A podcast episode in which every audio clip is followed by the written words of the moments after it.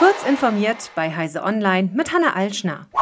Am ersten Tag an der New Yorker Börse sind die Aktien des britischen Chipdesigners ARM um etwa 25 Prozent nach oben gesprungen.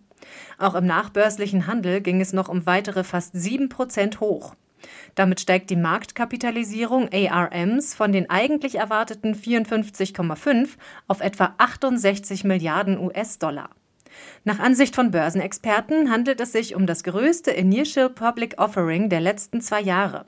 Obwohl die Nachfrage nach ARM-Aktien zum IPO groß war, gibt es Befürchtungen, dass das Unternehmen anfällig sein könnte für geopolitische Spannungen, sollte sich etwa der Handelskonflikt zwischen den USA und China verschärfen.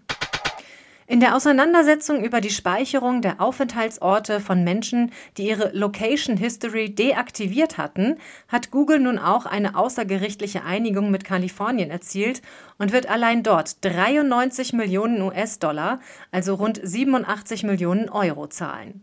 Das teilte der dortige Justizminister Rob Bonta mit und ergänzte, dass sich der Suchmaschinenkonzern zu einer Reihe von Änderungen verpflichtet hat, mit der die Privatsphäre von Nutzern und Nutzerinnen besser geschützt werden soll.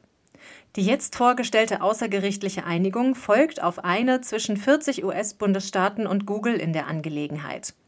Im November 2022 hatte der Konzern diesen insgesamt 392 Millionen US-Dollar zugesichert. Der vor allem für die Fritzbox-Router bekannte deutsche Hersteller von Netzwerktechnik AVM steht offenbar vor einem Verkauf. Das jedenfalls meldet das Handelsblatt unter Berufung auf Informationen aus Finanzkreisen. Mehreren eingeweihten Personen zufolge habe die Investmentbank Lincoln einen Auktionsprozess vorbereitet. Bei einem Umsatz von 620 Millionen Euro und einem Betriebsgewinn von 80 bis 90 Millionen Euro könnte eine Bewertung des Unternehmens in Höhe von 750 Millionen bis einer Milliarde Euro herauskommen, schreibt die Finanzzeitung. AVM selbst habe den Bericht nicht dementiert und darauf hingewiesen, dass die weiterhin aktive Gründergeneration seit geraumer Zeit den Übergang plane. Der Engine-Entwickler Unity hat zwei US-Büros in Austin und San Francisco aus Sicherheitsgründen vorübergehend geschlossen. Das bestätigte das Unternehmen der US-Zeitung Bloomberg.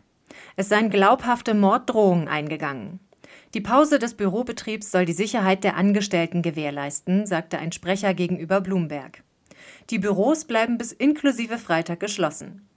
Unity hat Anfang der Woche um seinen CEO John Ricciello ein umstrittenes neues Bezahlmodell eingeführt.